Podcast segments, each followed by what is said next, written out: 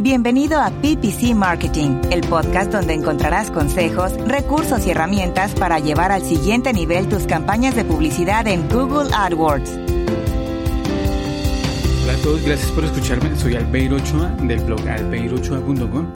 Me alegra mucho que me estés acompañando en un nuevo episodio, un programa más de PPC Marketing, el podcast donde juntos aprendemos de marketing online, Crow, Web Analytics, conversiones todo esto enfocado especialmente a la publicidad digital, al CEN, CPC, PPC o publicidad de pago por clic, como también es conocido.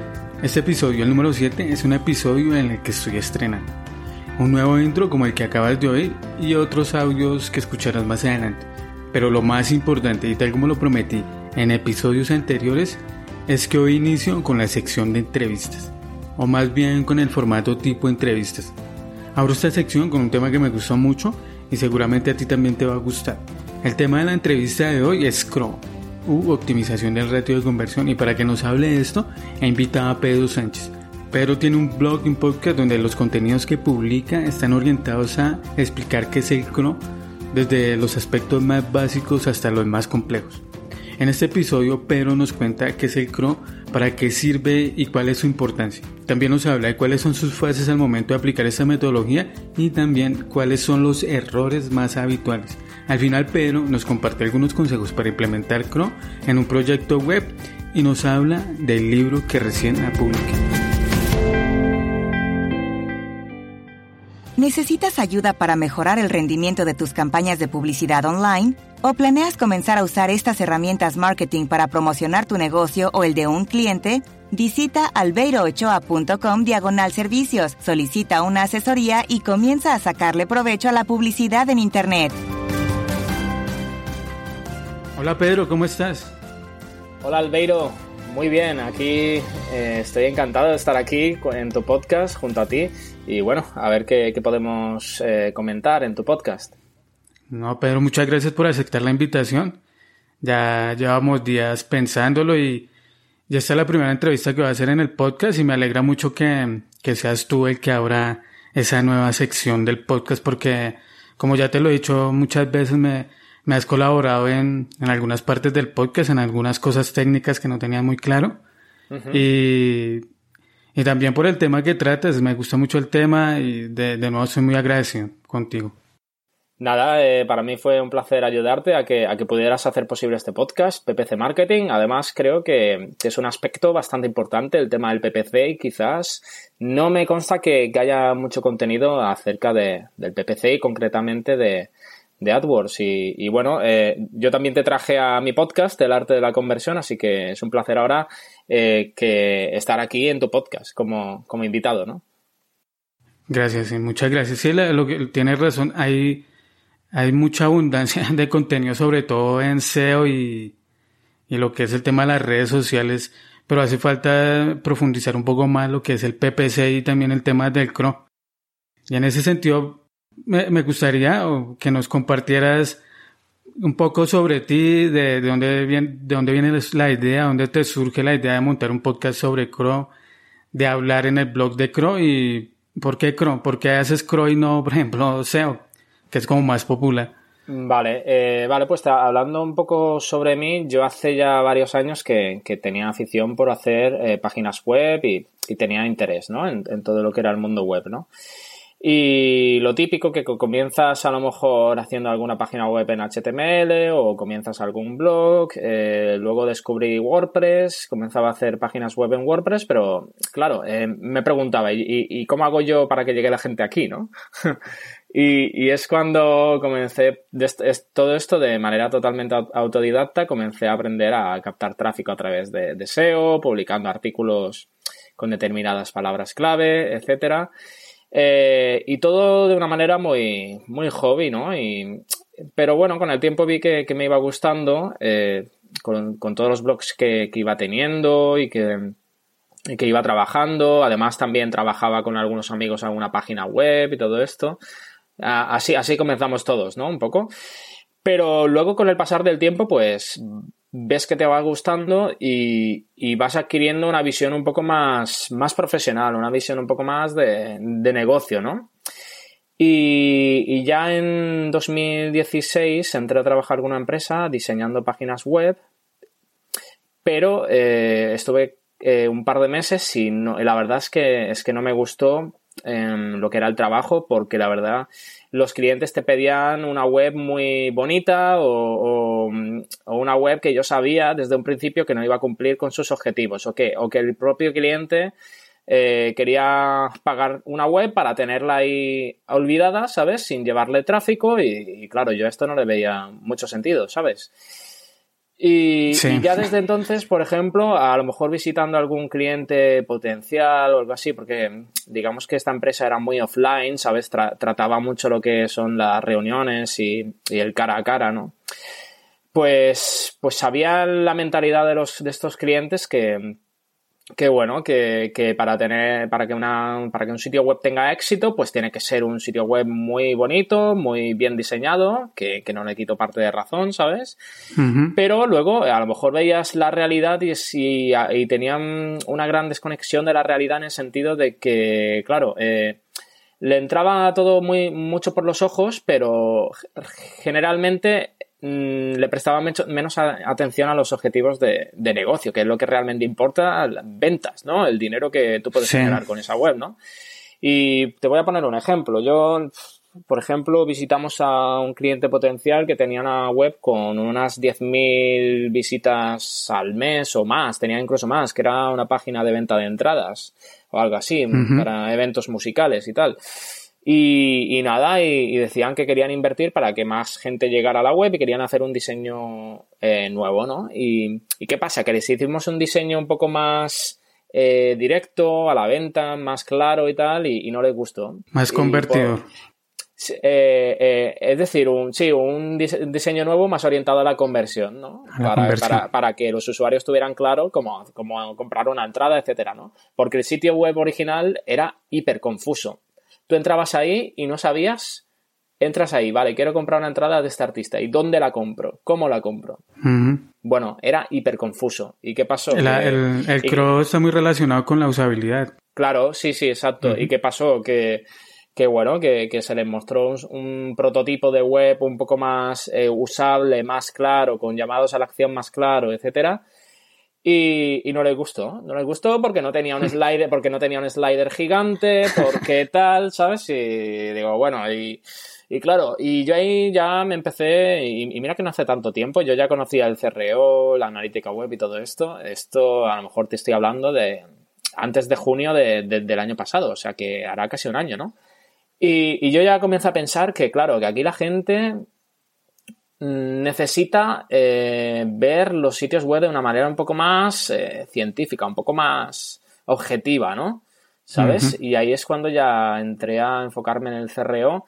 Por una parte porque me quería dedicar al tema del marketing online, pero sabía que si a lo mejor me enfocaba en hacer SEO, pues es un sector muy competido y donde no puedes sobresalir tanto o que tampoco me llama tanto, ¿sabes? y me llamaba mucho más la atención el CRO por lo que implica, ¿sabes? Porque tú si incrementas, si consigues incrementar los ratios de conversión, generalmente puedes incrementar las ventas de una empresa o, negocio, ¿no?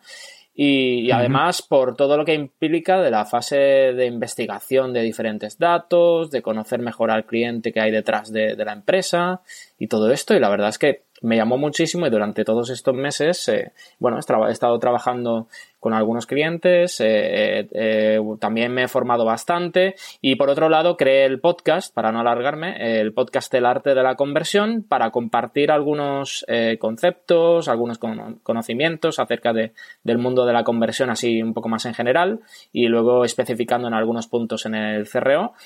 y además invitando a algunas personas de este mundo y bueno, poco a poco pues he ido mejorando, he ido evolucionando, aprendiendo más lo que sí que me he encontrado que es algo todavía desconocido y que cuesta un poco transmitir a, las personas, pero bueno, poco a poco la gente me, está contactando que tiene problemas de conversión y lo tiene claro y quiere, y quiere una solución, ¿no? Y, el, y la razón del podcast es un poco dar respuestas a, a todo este tipo de problemas, ¿no? Y que me conozcan eh, como ofreciendo estos servicios. Qué bueno. Y, y, aún los clientes te siguen pidiendo web muy estética, es que es un problema que, que que tenemos todos, ¿no? Que la gente quiere algo muy, muy, muy estético, que se vea bien, como decías, con, con los sliders, que los clientes aman los sliders. Que en ese caso, hoy que tienes más experiencia llevando clientes, que les respondes a un cliente cuando le dices que la web, además de estética, tiene que ser, tiene que contar con estos factores, que tiene que ser convertidora, pensada en la conversión. Eh, ¿Cómo, eh, ¿Cómo, le dices? ¿Cómo les digo? Pues eh, depende un poco, esto yo tengo que ver un poco, eh, ver un poco como la personalidad de esta persona, ¿sabes? Y esto, claro, eh, normalmente como yo suelo tratar con las personas a través de Skype, yo ya ahí veo más o menos cómo es la persona, ¿no? Y, por ejemplo, mm, si me dicen, si yo pongo este botón aquí, mm, es que esto, esto me ha pasado, si yo pongo este botón aquí, yo sé que la gente va a hacer clic. Bueno, y, le digo, y bueno, ¿y cómo estás tú tan seguro que la gente va a hacer clic si pones el botón ahí? Y si va, y si va a hacer lo que tú quieres. Esto, eh, les comento que lo importante de esto no es, no es tener aquí la, las hipótesis son buenas, de hecho es una, es una, es una cosa que tenemos que utilizar, las hipótesis que podamos tener, porque es un posible, una posible solución a un problema, pero, eh, claro, para saber lo que realmente funciona y que no, siempre hay, que basarse en datos, ¿sabes? Y, yo, les digo que tenemos que primero eh, analizar primero datos que nos puedan indicar qué es lo que realmente funciona y cómo realmente las personas están interactuando con ese sitio web, para ver luego qué abordaje podemos llevar a cabo para mejorar, ¿sabes? Eso les digo más o menos. Sí, entiendo. Y ya, ya que nos explicaste por qué creaste el blog, el podcast, cómo llegaste a este mundo del CRO, que es muy interesante, ¿cuál es la importancia del CRO y, qué es CRO? O sea, uno puede, tener claro qué es SEO o qué es PPC, que es la parte del tráfico, de cómo llevarle tráfico a una web, pero en sí qué es o la optimización de la conversión para las, las personas que hasta ahora están oyendo este, este término. Pues cuando... ¿Qué nos puedes decir, Pedro? Vale, pues cuando me decidí a dedicarme al cerreo, creé Conversión Óptima, que, podéis, eh, podéis visitar en conversionoptima.com y a través de aquí pues ofrezco todo el tema de, optimización de conversión y, yo desde entonces pues más o menos he ido buscando una definición y te podría decir que la optimización de conversión es un proceso, ¿no? Que siempre busca la mejora en el rendimiento de los objetivos de un sitio web. Y para ello lo que tenemos que hacer es eh, basarnos eh, en un análisis de los puntos de mejora y esto haciendo un diagnóstico del sitio web a nivel de conversión y lo hacemos extrayendo hipótesis basadas en los datos que podamos recopilar y después realizando test sobre esos puntos para que luego podamos verificar cuáles de los elementos que hayamos identificado pues realmente nos pueden ayudar a mejorar nuestras conversiones, ¿no? Yo, yo te lo definiría así, ¿sabes? Y además la conversión, eh, digamos que es la parte después de la adquisición, que la adquisición consiste en que tenemos que llevar visitas a nuestra web por parte de personas que puedan tener interés en lo que ofrecemos, pues la conversión está luego, que, es una vez que hayan llegado los visitantes a nuestra web, tenemos que persuadir de algún modo eh, a los usuarios para que lleven una acción que nosotros deseamos, ¿no? O sea, es que la, gente que llega a un sitio web, digamos, llegan 100 personas eh, y convierten o están comprando 10 personas solamente de esas 100. El CRO es hacer que, otras 10 personas compren o, el orden de las cosas sería primero llevar más tráfico. Eh, consistiría en, por ejemplo, esto depende, pero eh, por ejemplo, si estamos llevando un determinado volumen de tráfico, pues, eh, no sé, por ejemplo, imagínate, 50.000 visitas al mes, ¿sabes? Y, bueno, y a lo mejor em, convertimos un determinado porcentaje, ¿no? Pues la idea sería que a partir de ese tráfico que ya tenemos, la idea es un poco aprovechar todos los recursos con, los que ya se cuenten, ¿no? Eh, aprovechando ese tráfico que ya tenemos, es ver cómo podemos hacer nosotros eh, que ese porcentaje de visitas que lo tenemos en un determinado ratio de conversión, que normalmente suele ser el 1, el 1%, vale, pues eh, eh, ¿cómo podemos hacer que de esas visitas que ya llegan, hacer que un mayor número de personas nos compren, ¿no? De todas esas 50.000 visitas que ya llegan, ¿sabes? Porque otro abordaje para incrementar el ratio de conversión o, más que el ratio de conversión en el incremento de las ventas eh, sería aumentar el tráfico, ¿no? ¿Sabes? Pero aumentar el tráfico ya implica más costes, más, más trabajo y claro, si la conversión no está bien, pues quizás es un poco arma de doble filo porque, claro, eh, siempre vamos a tener que ir en busca de más tráfico para vender más. Y, y muchas veces, si ya tenemos el tráfico suficiente, pues al igual tenemos que ir a por el tema de la conversión, mejorar ese aspecto para convertir a más visitantes, ¿no? Esa es un poco la, filosofía ¿no? del CRO. Por, lo general se opta por lo segundo, ¿no? O sea, llevar más tráfico para conseguir más clientes. Sí. Cuando lo ideal sería lo que comentas de, de mejorar el proceso de, compras, eh, de mejorar la web en sí o la landing page para que, para que haya más conversiones, ¿no? Y ya cuando haya más conversiones, cuando tengamos controlado ese, esos puntos, sí, aumentar el presupuesto para el marketing o para las campañas. Claro, yo creo que la adquisición de tráfico y la conversión tienen que ir de la mano, ¿sabes? Pero siempre analizando muy bien, ¿vale? Que, si ya llegamos a determinado volumen y esto ya nos basta, pues, eh, y vemos que queremos incrementar ventas, pues eh, podemos mirar un poco, tomar el abordaje de, de, cómo podemos mejorar esa conversión, ¿sabes? Mm, yo creo que, que hay que hacerlo de esta manera, que vayan de la mano y, y, considerar en cada momento a ver qué, acción podemos hacer, ¿sabes? Es un proceso, nunca, nunca termina, es lo que quieres decir también. Sí, es un proceso porque es cíclico, ¿sabes? Porque una vez que a lo mejor has analizado diferentes datos, tienes diferentes, diferentes hipótesis de a lo mejor podría hacer este cambio, incrementaría, y yo creo que incrementaría el ratio de conversión, más luego haces el test pues claro, luego tendrás el resultado del test, que esto generalmente pueden ser los test AB, los test multivariantes, etcétera. Y claro, luego tienes el resultado, pero puedes ver que quizás no es, demasiado significativo y tienes que hacer otra serie de test, ¿sabes? O sea, y así continuamente, pues para ver eh, dónde puedes mejorar siempre, ¿no? Y por eso digamos que es un proceso y sería cíclico, en el sentido de que podríamos, eh, una vez que acabemos en la fase de test, que, hemos hecho test, hemos verificado los resultados y, pasamos a la acción en el sentido de que a lo mejor implementamos cambios que hemos visto que pueden mejorar la conversión, pues podríamos volver de nuevo al, inicio, volviendo a analizar, volviendo a ver qué, qué partes de la web quizás podríamos mejorar y volviendo a testear, ¿sabes? De esta manera continua para seguir mejorando, ¿no? Sí. Em, Pedro, ¿Qué, otros factores influyen en la optimización de la conversión? ¿Qué factores debemos tener en cuenta las personas o marqueteros que, que planean ofrecer este servicio o, una persona que tiene un sitio web?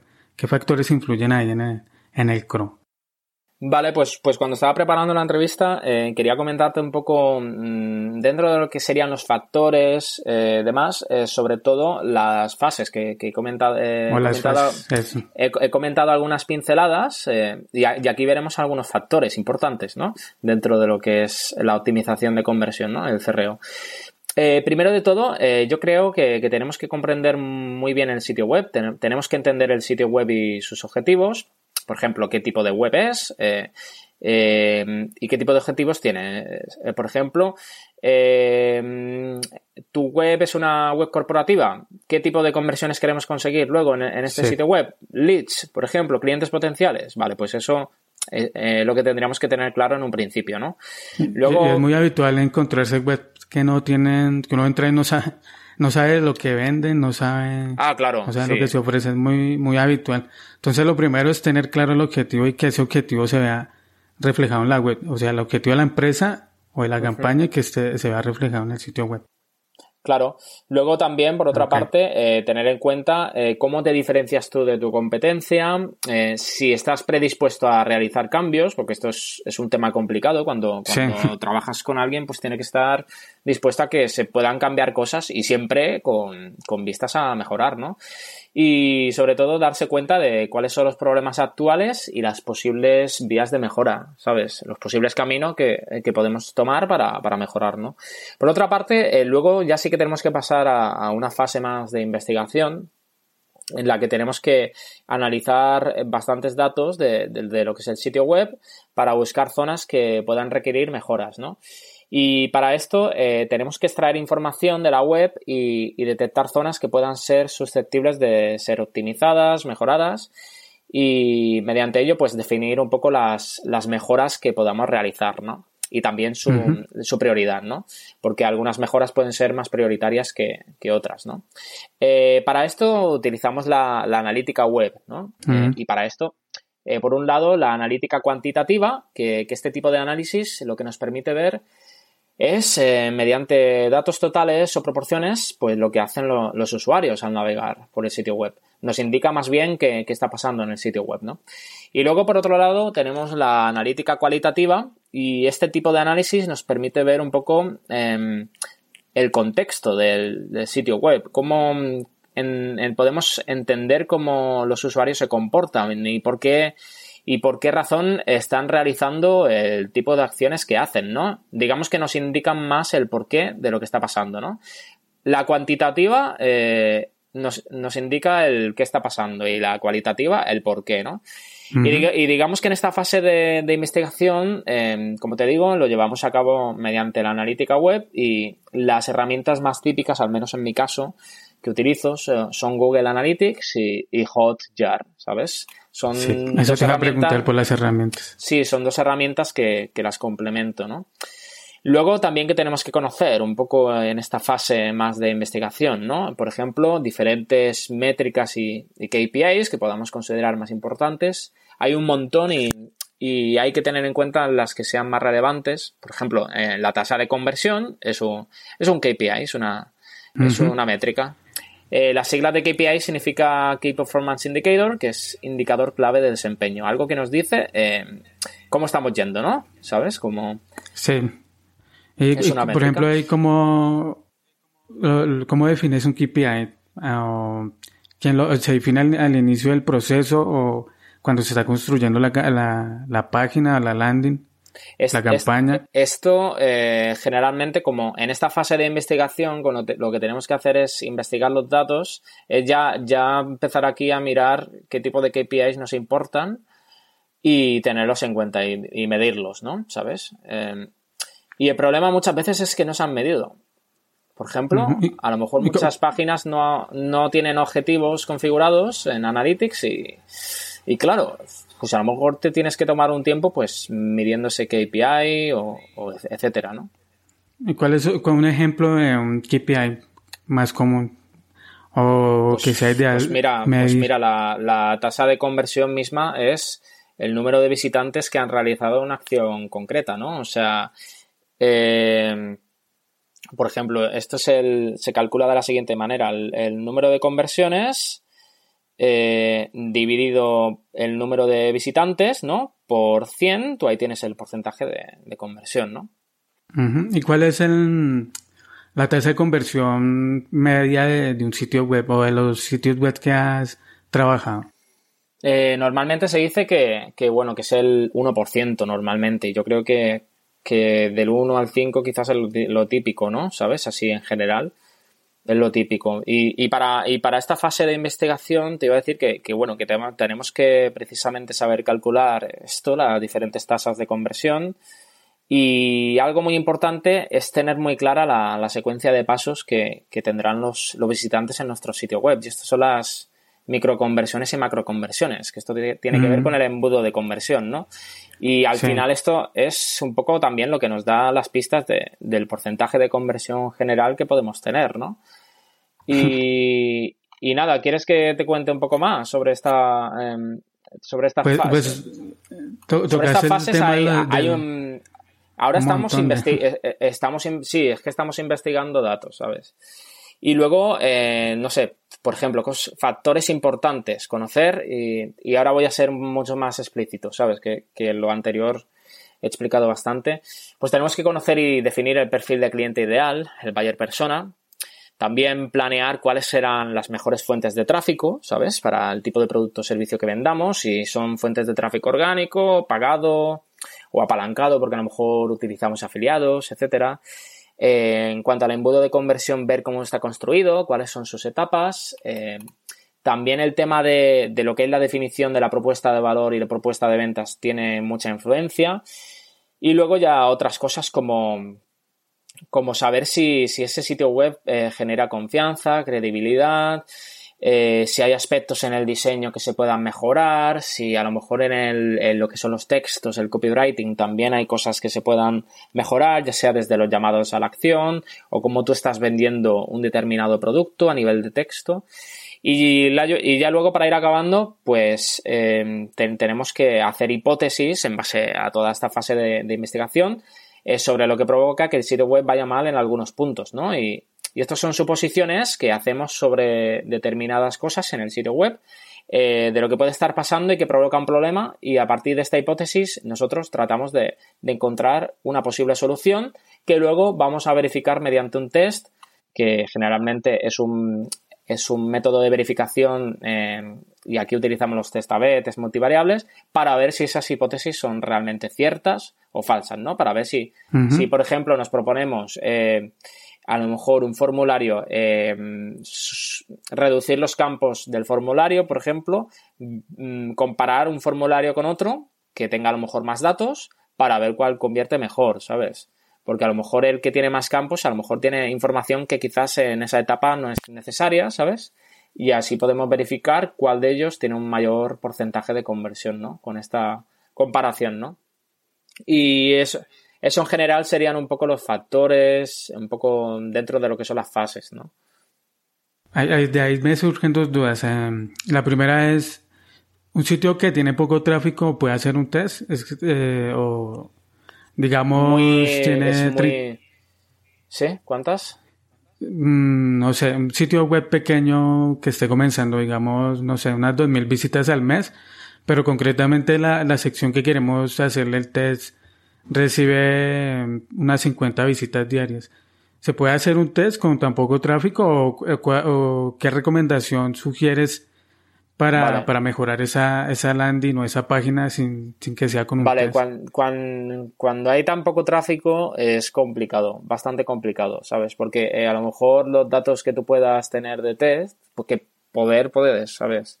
Eh, eh, quizás no sean tan significativos. De hecho, eh, luego hay, herra hay, herramientas que te permiten, por ejemplo, te indican eh, cuánto tráfico tienes que derivar a una determinada página para alcanzar de determinado número de conversiones, ¿no?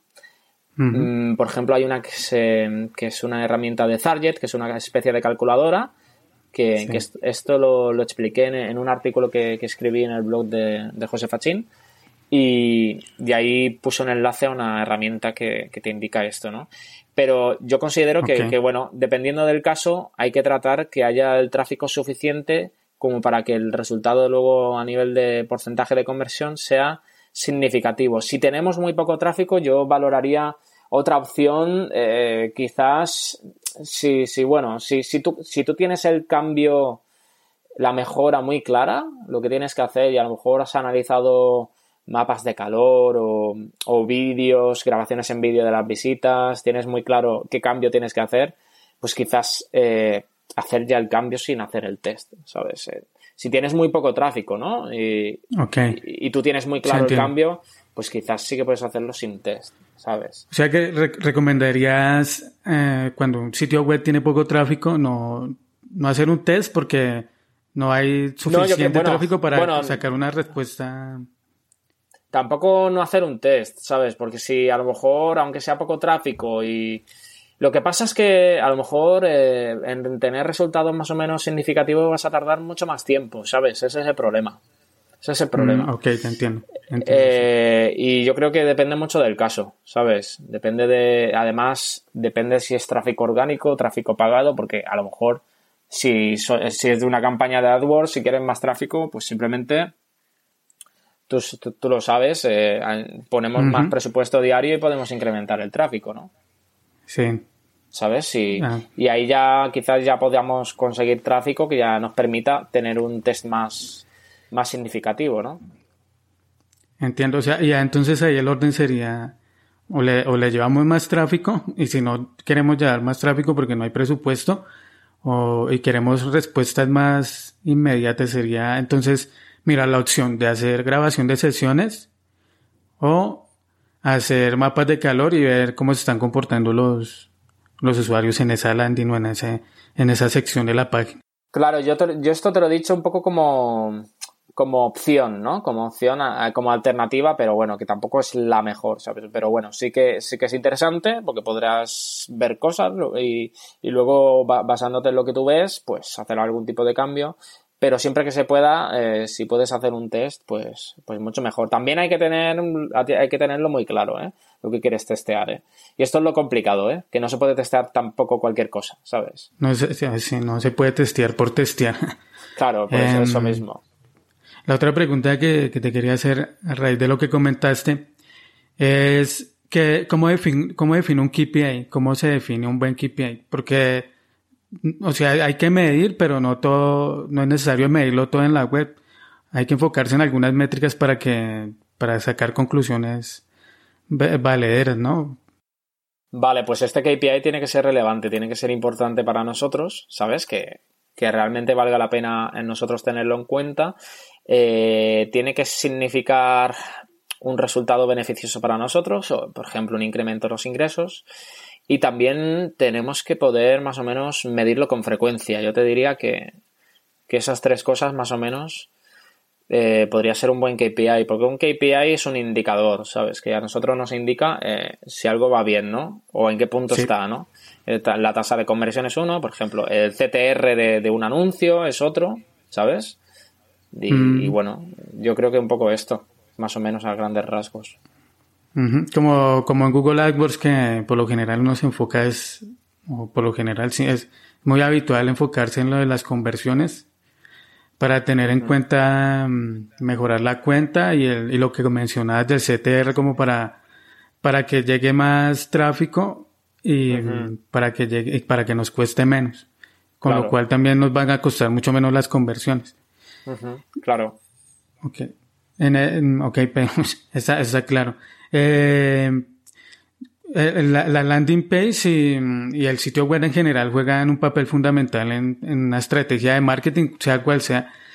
¿Cómo podemos aplicar todo lo que nos acabas de decir, estos factores o estas, o estas fases a, a un sitio web o una landing page? ¿Cómo lo podemos pasar a la práctica? Lo que nos acabas de comentar. Vale, pues eh, esto también depende de la situación y tal, pero eh, yo te diría que, las páginas, las landing page, páginas de aterrizaje y tal, las, las deberíamos enfocar en, los objetivos de conversión que, queramos alcanzar, ¿no? Eh, por ejemplo, si, si, tu objetivo es captar un lead, un contacto, ¿sabes? Pues enfocarlo en ese objetivo, ¿no? Eh, todo, o sea, todo, tanto, por ejemplo, si estás haciendo una campaña de AdWords en la red de búsqueda, que, que tú, que tú esto estás muy habituado, pues ya tener en cuenta que, que toda la secuencia de pasos eh, del proceso de conversión esté bien, ¿sabes? desde la redacción del titular eh, del anuncio en la red de búsqueda hasta luego la página en la que aterriza el usuario, que esté todo, que por ejemplo haya una coherencia entre el anuncio y, y luego lo que se encuentra al usuario y, y que luego también el objetivo esté claro, que tiene que hacer el usuario, ¿no? ¿Sabes? Eh, esto en cuanto al objetivo, ¿no? Tenerlo muy claro y luego desarrollar todo, toda la estrategia en torno al objetivo, ya sea desde la redacción del texto de la, de la landing hasta el tipo de objetivo, ¿sabes? En este caso, si quieres captar un lead, pues tendrás que poner algún formulario en algún lado, ¿no? o, o, permitir que te llamen, etcétera, ¿no? Luego también te diría que analizar continuamente el rendimiento de las páginas de aterrizaje para ver qué puntos podemos mejorar. Porque yo creo que es mm, casi imposible o muy complicado llegar a la landing perfecta, ¿no? Y esto, pues nosotros podemos ir mejorándola en base a, lo que veamos nosotros em, cómo se comportan los usuarios, ¿no? Por eso a mí me gustan mucho las herramientas de analítica eh, con las que podemos ver todo esto, ¿sabes? Y te diría que, bueno, algunos elementos que las páginas de aterrizaje pues deben tener con frecuencia, te, voy a mencionar algunos para que así tengan los usuarios, eh, los oyentes, perdona. Sí, eh, que, que, que, que, estaba tan metido que ya he dicho usuarios, oyentes. Eh, para que tus oyentes lo tengan más claro, algunos tips y tal, pues algunos elementos que podríamos considerar, tener en cuenta, podría ser, por ejemplo, en, la landing, en la página de aterrizaje, luego que, ha llegado la persona a tu web, es, por ejemplo, un titular que pueda reforzar la, promesa del anuncio que estás haciendo, por ejemplo, una campaña de AdWords, ¿no? y, tiene que haber esta coherencia entre la página de aterrizaje y, el anuncio, ¿no? Por otra parte, eh, imágenes o, vídeos que, puedan transmitir el beneficio de, de, lo que estás ofreciendo, ¿sabes? Em, que realmente pues eh, despierte un poco el interés en el público. Luego también el diseño tiene que ser simple y claro de la landing. Hay que evitar que, sea confuso el diseño por, tratar de ser un diseño muy elaborado, lo que sea. Luego, mm. eh, por ejemplo, la información más valiosa, más importante, sería importante que el usuario se la pudiera encontrar antes de hacer scroll, ¿sabes? Em, para que desde un primer impacto el usuario, eh, antes de, o sea, nada más entrar en la, página, quede visible lo importante, ¿no? Por ejemplo, un llamado a la acción para comprar un producto, ¿no? Luego, el tema del menú de navegación, de la navegación interna de la página, pues que lleve a las personas a, páginas que, bueno, que le puedan ofrecer razones para, para comprar, ¿no? Eh, que sean relevantes, ¿no? Eh, estas páginas a las que lleva y que, tengan sentido, ¿no? Y ya para ir acabando, pues que la llamada a la acción de, esta página de aterrizaje sea clara, eh, esté destacada de algún modo. Por ejemplo, como he dicho antes, antes de hacer scroll es la parte donde los usuarios tienen un mayor, prestan más atención, ¿no? Porque es lo primero que se encuentran. De hecho, si tú ves un mapa de calor de, scroll, generalmente lo ves en rojo y con casi el 100% de, de atención, ¿no? Por parte de los usuarios, ¿no? Pues esta llamada a la acción tiene que destacar, ser clara, eh, tiene que saltar, saltar a la vista y, y, bueno, y tiene que dejar más o menos claro, obvio, cuál es el siguiente paso que tiene que hacer la persona, ¿no? Y por otro lado, muchas veces se, se utiliza mm, un recurso como son los indicadores de confianza, que son los sellos, logos de determinadas marcas o testimonios de clientes pasados, etcétera, ¿no? Y más o menos estos serían algunos tips. Entonces es que, mm, o sea, el proceso inicia eh, desde, desde cuando se está haciendo la campaña, de cuando se planea bien sea en SEO o en AdWords, ¿no? Lo que dice es de que el anuncio de lo que va a ver la persona cuando busca en Google sea muy se conecte muy bien con lo que van a encontrar en la landing y que la landing sea muy específica. Claro, porque eso puede influir mucho luego en, lo que haga el usuario después, ¿no? ¿Sabes? Si, si a lo mejor eh, tú, tú, tú, ofreces algo en un anuncio, si le propones algo al usuario de una cierta manera, ¿no? Y, ya el usuario se genera una cierta expectativa, pues imagínate que, que, que, bueno, que el, que el, usuario hace clic en el anuncio y, y, luego entra en la página de aterrizaje y se encuentra algo totalmente distinto a lo que tú habías eh, propuesto, ¿no? En el anuncio, ¿no? Pues claro, aquí es donde hay un quiebre en la expectativa del usuario. Y claro, dice, vale, yo pensaba que, que cuando eh, aterricé aquí tenía que hacer esto, ¿no? ¿Sabes? Y, y aquí pasa que, que, mucha gente se puede marchar y no conviertas, ¿sabes? Sí, que en el anuncio diga fundas para iPhone y, al ingresar a la página encuentres fundas informaciones de... Por ejemplo. Oh, eso, exactamente. Ahí, o que la gente, o que la persona tenga que empezar a navegar, por lo general la gente sale y se va, ¿no? Sale muy rápido si no encuentra lo que necesita y hay mucha gente que, mucha otra gente que está en Google ofreciendo lo que ellos quieren. Entonces, hay la importancia de, de tener una buena landing que se conecte con lo que está buscando el usuario.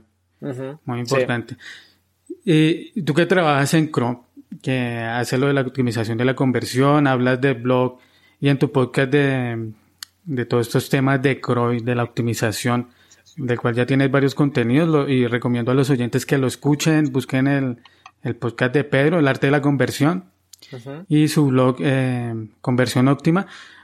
Me gustaría que me contaras o que nos contaras qué mitos o errores eh, son los más generales que se, que se, que se, que se cometen al, al empezar a hacer en un sitio web o en una estrategia en general. Vale, pues te, te, voy a decir una serie de errores que, que leí de un artículo que me gustó mucho de, y estoy muy de acuerdo, por eso te voy a comentar estos errores, de, de Alex Kay, ¿no? Que precisamente hace bastante tiempo, eh, porque yo me formé con un curso que hizo él, que se llama Conversión de Tráfico, es muy interesante, ahí aprendes muchas cosas sobre el proceso de conversión y precisamente eh, él escribió un artículo sobre 10 errores que, que, se deben evitar en el CRO, ¿no? En la, en la optimización de conversión. Y, y, te voy a contar un sí. poco para que para compartirlo con tus oyentes, lo, los, Perfecto, sí. los errores que, que, sacó Alex y si quieres luego te paso el enlace, así la gente lo puede visitar, porque es muy, muy okay. interesante lo que explica, ¿no? En, la, en, las notas del programa, en las notas de este episodio vamos a dejar eh, el enlace del, del artículo que comenta Pedro. Uh -huh. eh, vale, pues... Y también porque... los, el, tu, la URL de tu podcast y la URL de tu blog. Vale, pues te cuento estos, estos errores que, que bueno, eh, los comentó Alex, pero yo, como yo estoy de acuerdo, pues los quiero compartir, ¿sabes? Eh, sí, por ejemplo, por ejemplo, intentar adivinar eh, en lugar de, de, utilizar datos reales pues, sobre algo, sobre algo de tu sitio web, ¿no? O Basarse sea, en la fe. Lo, exacto, tú, tú, decir, vale, yo, yo creo que la gente hace clic en este botón, lo que te he dicho antes, ¿no? Pero uh -huh. ¿qué pasa? Que, que que bueno, que esto es un error porque tratar de adivinar cómo funcionan las cosas realmente sí, sin basarte en datos, ¿sabes? Eh, en datos que te puedan aportar una información más verídica, ¿no? Como pueda ser Google Analytics, Hotjar, etcétera, ¿sabes? Uh -huh. Esto sería primer error, ¿no? Luego, por otra parte, eh, darle mucha importancia a la opinión de, de, amigos o familiares o gente cercana, ¿sabes? O, o sea, tú basarte en la opinión de otras personas para hacer determinados cambios en tu web, ¿sabes? Porque a lo mejor estas personas no forman parte de tu público o, o no tienen el perfil de tus clientes potenciales y puedes estar muy errado ese, esa opinión, ¿no? ¿Sabes? Sí. O sea, basarse en personas que no usan la web. O sea, eh, ese, los cambios deberían estar basados en las personas que la van a usar, en los usuarios, en los clientes que van sí. a usar el sitio. O perso sí, personas que sean eh, concretamente que tengan ese perfil de cliente para ti, ¿no? Ok, sí. Luego, por otro lado, eh, que creas que, que, todos los clientes piensan como tú, ¿no? ¿Sabes? Aquí es donde tenemos que, que tener una mentalidad bastante abierta, porque a lo mejor eh, nosotros pensamos desde un primer momento que la, la, las personas van a hacer las cosas como nosotros creemos y muchas, muchas veces puede que no sea así, ¿sabes? Y es aquí donde tenemos que tener una mente bastante abierta para ver un poco cómo se comportan y cuál es su interacción con nosotros y, y darse cuenta de que no piensan como nosotros y, y tenemos que adaptarnos a eso, ¿no? ¿Sabes? Sí, okay. Luego, por ejemplo, eh, implementar medidas que le han funcionado a otras empresas, hacer cosas que han hecho otras empresas, ¿sabes? Simplemente hacer uh -huh. cosas porque hemos visto que la, las hace el vecino, ¿no? ¿Sabes? Sí, a mí me ha tocado bastante eh, clientes que dicen, no, es que yo quiero mi landing igual a la, a la de esta empresa grande o a, a la de mi competencia. Mm. Yo. Claro. O, ni claro, siquiera a veces ni de la competencia, sino también sitios web grandes como el típico de que yo quiero que mi sitio sea igual a Amazon. Claro, claro, Entonces, claro. Es, es, que, claro, si, si eres, por ejemplo, una pequeña empresa, no te puedas comparar con Amazon, ¿sabes? No tiene los recursos y es un contexto totalmente diferente, es, verdad. Exacto. Mira, por ejemplo, otro error es utilizar un tamaño de muestra muy pequeño. Esto tiene que ver con los tests que hemos comentado antes. Si, si por ejemplo, tenemos un, muy pocas visitas y hacemos un test, pues eh, claro, el tamaño de muestra, el número de visitantes que hemos recibido, como para luego tener un test relevante, pues es, es muy pequeño, esa, es muy pequeña esa muestra, ¿sabes? Y esto es uh -huh. un error porque nos va a dar seguramente datos errados que no se correspondan con la realidad, ¿no? Por otro lado, sí. eh, también es otro error optimizar para conseguir mejores conversiones y no mejores ingresos. Y esto quiere decir que a lo mejor eh, nuestro principal objetivo de conversión es conseguir leads para una lista de correo y a lo mejor estamos ofreciendo un incentivo muy interesante para las personas porque a lo mejor es muy llamativo y tal, pero quizás, eh, claro, con ese, con ese incentivo no estamos consiguiendo eh, correos de personas que puedan ser luego potenciales compradores, ¿no? Sino que... Sí, que, que, no, que, no, son clientes potenciales cualificados, en el sentido de que, de que estamos captando, sí, estamos consiguiendo muchas conversiones, muchos emails, pero ¿qué pasa? Luego, eh, no consigues convertir a esas personas en, clientes, ¿sabes? No, porque no, Está llenando la lista de correos, pero no están convirtiendo, no están pasando a ser clientes que dejen dinero. Claro, por eso, por eso hay que tener muy en cuenta que, claro, que la conversión que tú quieras optimizar tiene que ir un poco conectado con que luego puedan ser clientes que de pago, ¿no? ¿Sabes? Eh, y bueno, por, otro lado, también es un error solo utilizar datos cuantitativos y no, y no cualitativos, ¿sabes? Datos cuantitativos. Sí, sí, un ejemplo. Mira, por ejemplo. Un ejemplo de cuantitativo y cualitativo. Vale, el, mira, por ejemplo, el porcentaje de conversión de, de, de una página en la, o sea, de, de, solicitud de presupuestos, por ejemplo, una landing donde la gente puede pedir un presupuesto y tú en la página de gracias, pues, pues tienes ahí en Analytics configurado el objetivo, ¿no? Y tú ves eh, de todos los visitantes que llegan a esa landing, eh, cuántas personas han, han completado ese formulario de solicitud de presupuesto, ¿no? ¿Sabes? Y ahí tienes un porcentaje de conversión. O, por ejemplo, eh, saber ese número de visitas de, esa landing, ¿no? Esos son datos numéricos, ¿no? Son datos cuantitativos, ¿no? Y luego, datos cualitativos, por ejemplo, podrían ser las grabaciones en vídeo. Son de un carácter un poco más cualitativo porque digamos que tú puedes analizar más el contexto, el comportamiento del usuario, ¿sabes? No es algo numérico. Y aquí tú ya puedes determinar eh, un poco a ver qué, le, dónde duda, eh, eh, intuir tú que, dónde se queda atascado el usuario, o por ejemplo, incluso algo que es un recurso que se utiliza mucho son las encuestas. Para saber un poco, te iba a preguntarse. Para saber opiniones de tus potenciales clientes o, por ejemplo, eh, determinar em, por qué motivo muchas personas no acaban comprando o contratando determinado producto o servicio, ¿sabes? Y todos estos datos cualitativos que son un poco más basados en la opinión de las personas, ¿sabes? En la que tú lo sacas de la voz de las personas, pues te ayuda un poco a, hacer mejoras de una, de una, manera, de una mejor manera, ¿sabes? Porque te acercas más a, a lo que el cliente quiere, ¿sabes? Porque si solo ves números, ¿cuál es el problema? Que solo ves números, pero no tienes una opinión de una persona. Que, a lo mejor puede ser muy subjetiva, sí, en muchos casos sí. Pero, ¿qué pasa? Que si cuentas con la opinión de la persona y, claro, y tú ves que una opinión se repite, pues tú ya puedes saber un poco dónde, cómo orientarte, ¿no? ¿Sabes? Y, mejorar en este aspecto. Por lo tanto, es un error solo contar con datos cuantitativos. También tenemos que contar con, datos cualitativos, ¿no? Que un poco más respecto a la a lo que sería a nivel de calidad todo, todo lo que hagamos en nuestra web, ¿no? Y luego, por ejemplo, realizar pruebas divididas en periodos de tiempo muy diferentes. Eh, estos son los test A-B y tal. Por ejemplo, eh, si hacemos un test A-B en agosto y otro en diciembre, pues seguramente tengamos muy, resultados muy distintos por estacionalidad, ¿no? Mm. Por, otro lado, por otro lado, otro error centrado en lo que son los test A-B es probar muchas variables en simultáneo.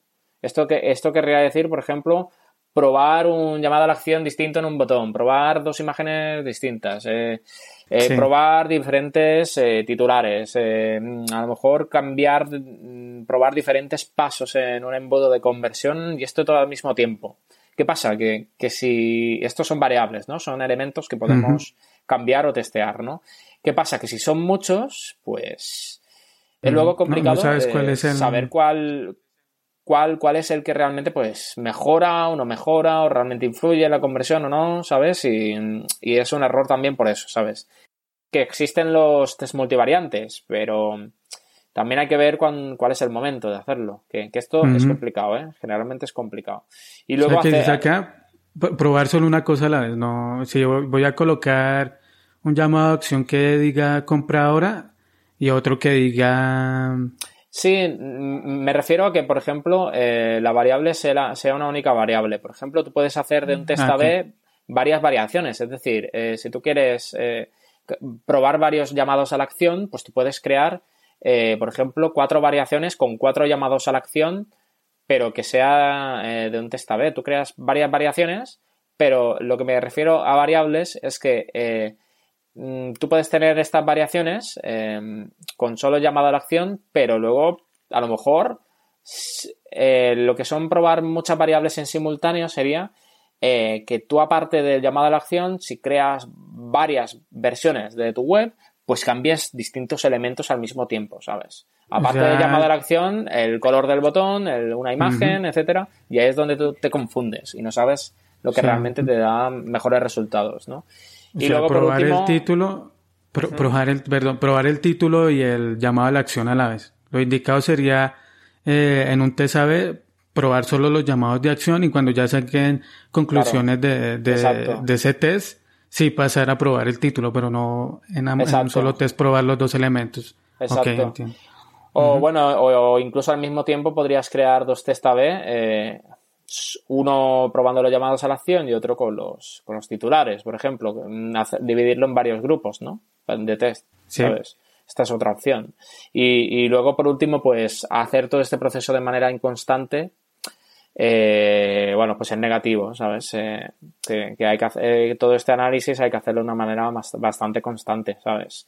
Y es algo tedioso porque tienes que analizar continuamente datos, a lo mejor hacer test y tal, pero bueno, es lo que nos permite luego mejorar y a lo mejor que no tengamos que invertir en tanto tráfico, ¿sabes? Por ejemplo, ¿sabes? Esto sería una de las ventajas y, y, esos serían un poco los errores que, que se pueden cometer.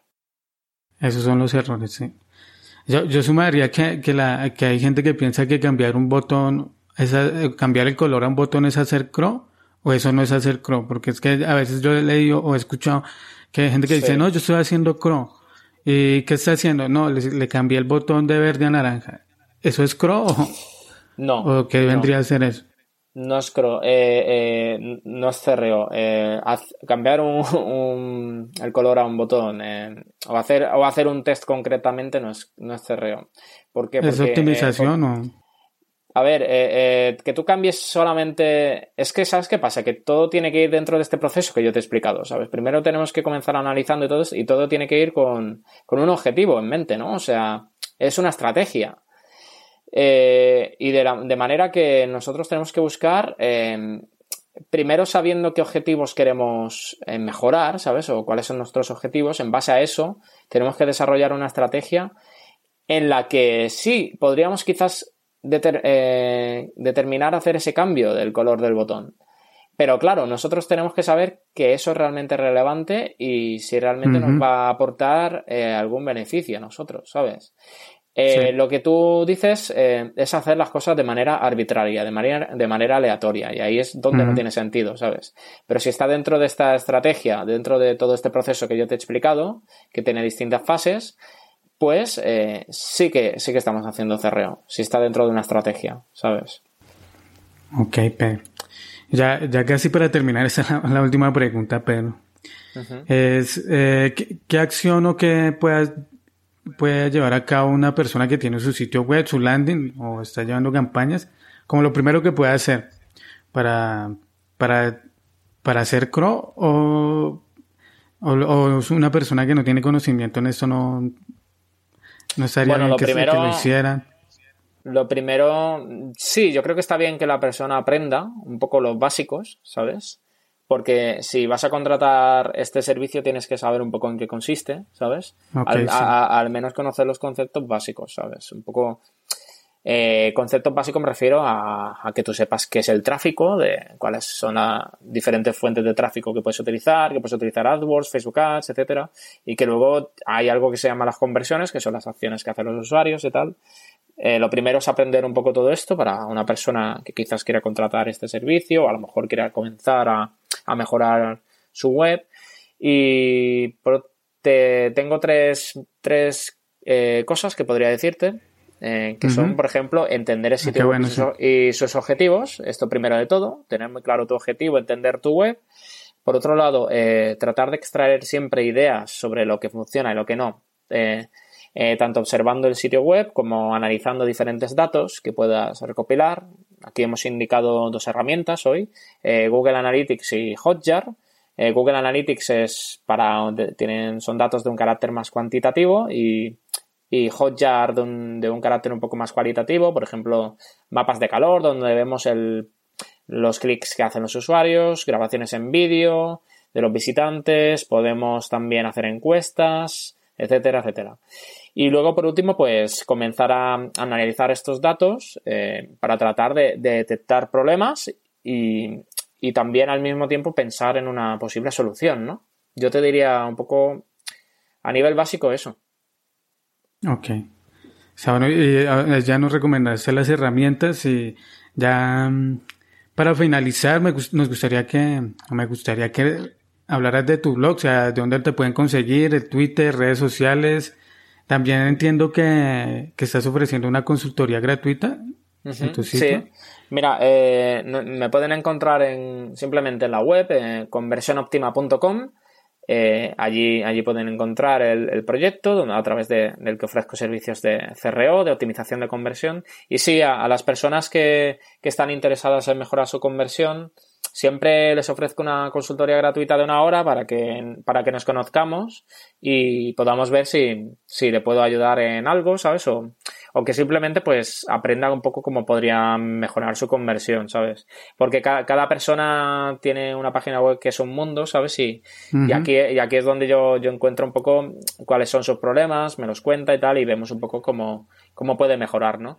Eh, pues sí, em, nada más entrar en la web, bueno, de hecho hay una URL concreta que, que es conversionoptima.com barra consultoría y ahí las personas pueden solicitar una consultoría gratuita de una hora a través de Skype, a través de la cual pues podrían charlar conmigo durante una hora y me, podrían, me podrían explicar cuáles son sus principales problemas a nivel de conversión y, tratar un poco de, ayudarles y, por ejemplo, incluso podemos compartir la pantalla y ver un poco la web, ver qué se podría quizás mejorar y tal. Y por otro lado, pues recomendar, si las personas quieren aprender más sobre esto, eh, un libro que, que he sacado Eso te iba a preguntar el libro, sí. Pues parece que me adelanto, ¿eh? ah, tranquilo, sigue hablando. Sigue, recomienda tu libro, sí. Sí, bueno, pues el libro es un ebook eh, bastante sencillo, pero bueno, que explico los fundamentos del CRO, un poco lo que hay que tener en cuenta y tal, ¿sabes? Eh, yo creo que para las personas que quieran iniciar está bien, ¿sabes? Em, y encontrarán muchas cosas de las que he explicado en esta entrevista. Y a, él pueden acceder en conversionoptima.com barra fundamentos CRO. ¿Sabes? De las siglas CRO, pues barra fundamentos CRO. Ahí lo encuentran. En, las notas del episodio vamos a dejar el enlace para que pidan la consultoría gratuita con Pedro. Así que aprovechen. ¿La escucharon? Aprovechen porque Pedro les puede decir por qué razón sus sitios web no están convirtiendo como quieren les puede dar algunas pautas para que mejoren ese, esa tasa de conversión. Y además si quieren seguir aprendiendo un poco más sobre el tema tenemos el blog de Pedro conversionoptima.com tenemos el podcast de Pedro y además eh, lo, lo que nos acaba de comentar que hace muy poco lanzó su libro donde trata el tema de la conversión para que se vayan documentando y, y aprendiendo sobre todos estos temas que son muy importantes. Yo, escuché una vez, no estoy seguro si fue Pepe Laja de conversión XL. Ah, sí, Pepe Laja, sí. Sí, que una, no estoy seguro si fue leí en un artículo global que decía que la mayoría de agencias de marketing en un futuro van a dejar de ser agencias enfocadas en SEO o en, o en tráfico para convertirse en agencias enfocadas en conversión. Ajá. Entonces, eh, me suena, me suena. Entonces, eh, eh, la importancia del, de, de, la conversión, porque si un sitio web, si tu sitio web o, un proyecto que tienes o el de un cliente no está convirtiendo como quieres y ya has hecho todas las acciones necesarias en AdWords o, o ya estás recibiendo suficiente tráfico SEO o de redes sociales y no está convirtiendo, hay que mirar otros puntos, hay que pasar a, a analizar la web. Entonces ahí es donde entra el coro a jugar y también donde entra Pedro que, que ofrece su consultoría gratis y ahí nos puede dar como una guía de lo que, de lo que podemos realizar. Eso, Pedro. Eh, ¿Dónde más te podemos encontrar? Además del blog. Bueno, es que la verdad es que tengo muchas cosas por ahí por internet, pero prefiero que, que bueno, que las personas me encuentren en conversionoptima.com. Eh, Twitter es conversionop. Facebook eh, no es una página tampoco muy activa, pero bueno, es facebook.com barra conversión óptima. Y, luego tengo una web personal que se llama sanchezbonimpe.com y ahí es una página más personal que todavía no he tenido mucho tiempo de actualizar y tal, pero bueno, ahí es donde me pueden encontrar y, sobre todo eh, algo que, bueno que tú me conociste a través de ahí es el podcast del arte de la conversión, ¿no? Que, el podcast, sí. Que como ves estoy un poco creando diferentes contenidos y tal y, yo creo que es importante también difundir estos contenidos, ¿no? Para que educar un poco a las personas y, que puedan aprender un poco y considerar la importancia de todos estos aspectos, ¿no? Ok. Sí, Pedro, muchas gracias. Muchas gracias de, de nuevo por haber aceptado la invitación. Me alegra mucho, créeme. Me alegra mucho hablar contigo y que compartas todos estos temas con la gente que, y su importancia. Y espero que, que nos acompañes en un próximo episodio. Hay mucho, mucho tema por hablar sobre, sobre Chrome. Sí, bueno, y seguramente para la próxima vez seguramente ya haya, ya haya aprendido mucho más y haya tenido más, más experiencia, ¿sabes? Así que espero que pueda ser una buena aportación. Muchas gracias por invitarme, Albeiro. Ok, Pedro. Muchas gracias. Hasta luego. Hasta luego. Ok, de esa manera nos acercamos al final del episodio número 7. Si te gustó este podcast, te agradecería bastante si dejas una reseña en iTunes o un me gusta en iBooks.